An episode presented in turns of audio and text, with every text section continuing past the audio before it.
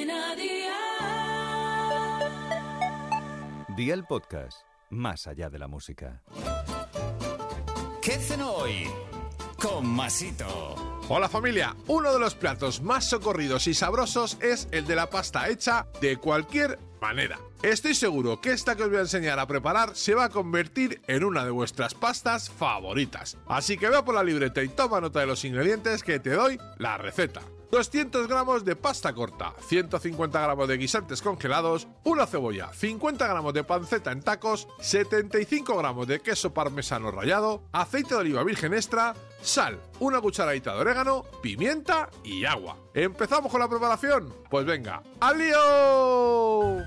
Pon una olla con sal y abundante agua al fuego a máxima temperatura. Cuando rompa a hervir, incluye la pasta y cocínala el tiempo recomendado por el fabricante. Coloca una sartén a un fuego de 6 sobre 9 con un poco de aceite y agrega la cebolla cortada finamente. Cocínala durante 7 minutos y después incluye los guisantes con un poquito de sal. Mantén al fuego a la misma temperatura de 6 sobre 9 hasta que comiencen a deshacerse los guisantes y formen una especie de salsa o de pasta. En este momento añade unos cucharones del líquido de la cocción, marca el bacon en la sartén a máxima temperatura e incorpóralo a la sartén de la cebolla y los guisantes. Echa la pasta, la pimienta negra, el orégano y el queso rallado y mezcla bien. Y amigo mío, ya tienes la cena lista. Así de fácil, así de Aldi. Consejito del día. Como pasta corta puedes emplear, por ejemplo, macarrones, lacitos, espirales o coditos. Si no te apetece usar bacon, cámbialo por tacos de jamón de York o de pavo. También queda súper rico. Los deberes para mañana te los dejo por aquí. Coge papel y boli y ya sabes que todos estos ingredientes y más los tienes en tu Aldi más cercano con productos de muy buena calidad a muy buen precio.